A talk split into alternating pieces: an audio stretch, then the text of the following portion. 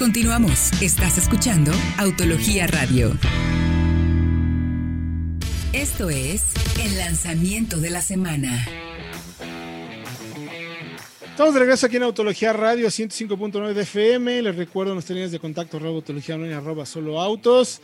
Échenle una buena escucha a todos nuestros podcasts para que tomen siempre la mejor decisión de compra.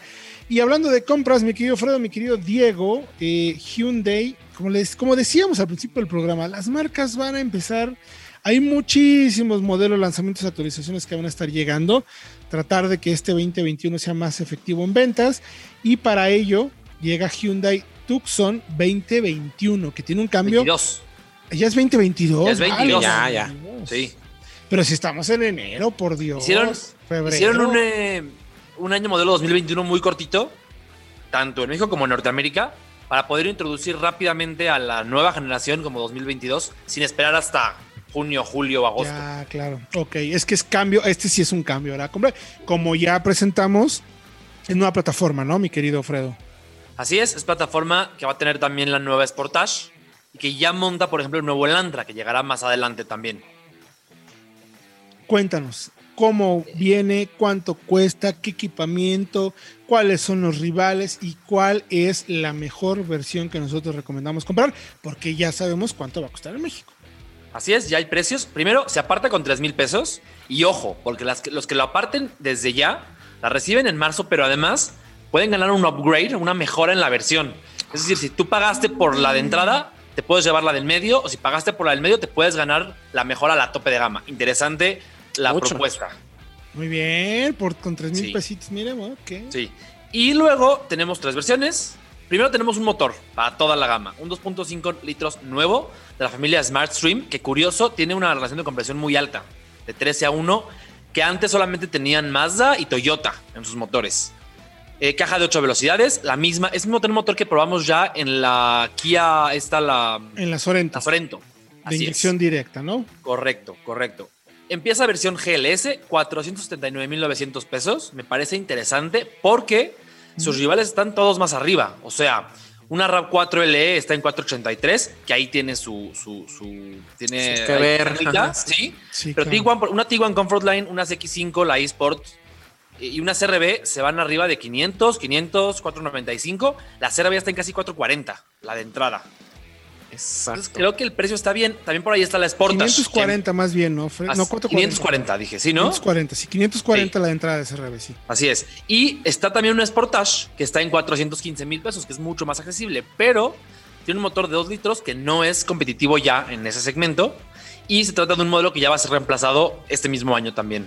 Ok, entonces la, la- la opción más accesible en el segmento es hoy en día la Sportage La por Sportage. 415. Así es. Wow, sí es muy accesible. Pero para tener un motor similar al de esta Tucson en una Sportage hay que pagar arriba de 500, un 2.4. Claro, Entonces se vuelve y lo hay mismo. que ver también nueva plataforma, va a haber mejor manejo, cambio de diseño y equipamiento. Entonces, si vamos al detalle del equipamiento, entonces.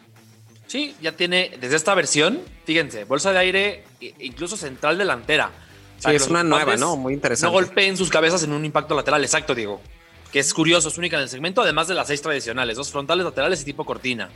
Tiene eh, cambio electrónico de velocidad, llave inteligente con arranque y acceso por botón, faros de LED con luz dinámica de curva, mandos al volante, cámara de reversa, dos cargadores USB y pantalla de 8 pulgadas con interfaces Android Auto y Apple CarPlay inalámbricas. Eso es en la versión de entrada. En la de entrada, sí. Óyeme, pues Interesante. lo- todo lo que no hicieron con Creta y con Así es. 10. Se están guardando todo para aquí, mira. Para la Sí, claro, muy bien. Segmento clave, además, de muchas Además, ventas, de un mucho volumen. segmento muy fuerte, sabemos que de alta demanda. No, de hecho, con Creta lo hicieron también bien. Ah, no Sí. quiere decir que esté tan mal, la verdad. Solo la crítica que le hicimos, ¿no? Que le quitaron bolsas de aire, que bueno, lo, lo seguimos manteniendo ese tema. Pero a ver, entonces, eh, los rivales, ¿y la versión tope cuánto cuesta? Se va a la versión intermedia, seguimos en orden.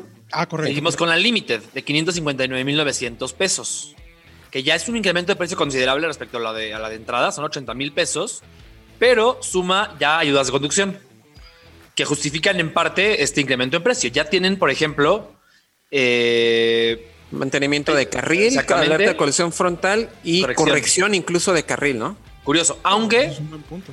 punto ahí, la RAV4 desde la versión LE de entrada por 483 ya lo tiene.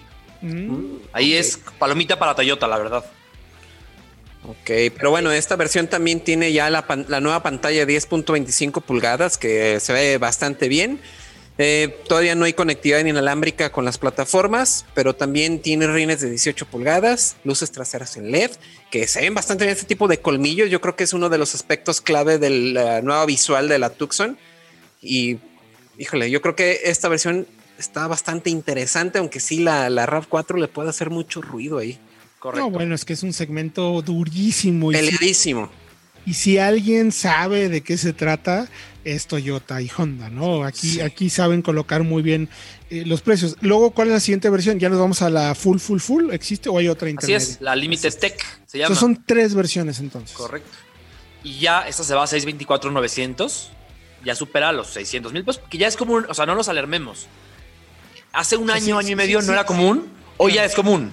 Hoy los, los lo y dices, ay carambas, ¿cómo que 600 mil pesos por una camioneta subcompact, sub del tamaño compacto? Ah, bueno, es que todas. o Todas, sea, exacto. todas. Ya, ya, ya está la, la 3008, incluso ya supera los 700 en las versiones tope, ¿eh? Aguas. Interesante.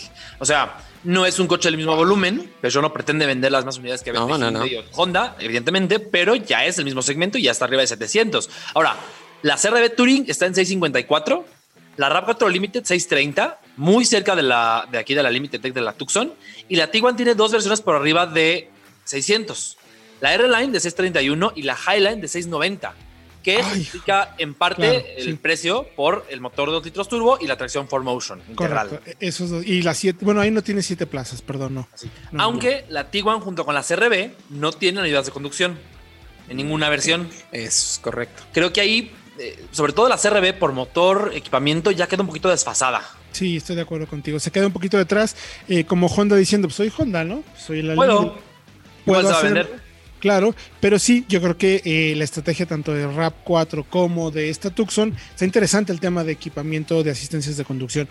¿Cuál dirías tú, mi querido? Bueno, ¿te falta algún tema más, mi querido Fredo? De Rápidamente, esta Limited Tech suma rines de 19 pulgadas, no de 18, techo panorámico, cuadro digital de 10.25 pulgadas, muy vistoso, audio premium de marca Krell con 8 bocinas y asiento eléctrico para pasajero.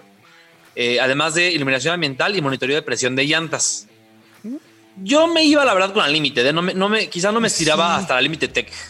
Pues mira, uno que es periodista me iba con la de entrada, mano. Con la GLS.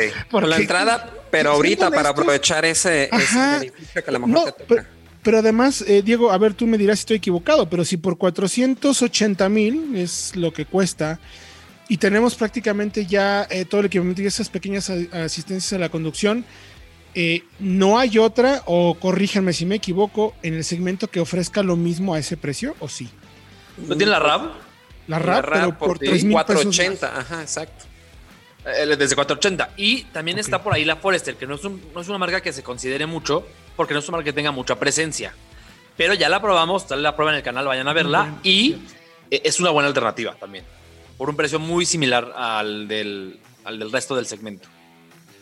Sí, fíjate que no, yo no había pensado en la Forester, pero sí, efectivamente creo que es un producto que vale muchísimo la pena considerar porque además tiene el sistema de tracción integral EyeSight. que siempre es muy bueno, el EyeSight y el motor Boxer, que aunque no es de los más potentes, me parece que está dentro del dentro de lo lógico del mercado, ¿no?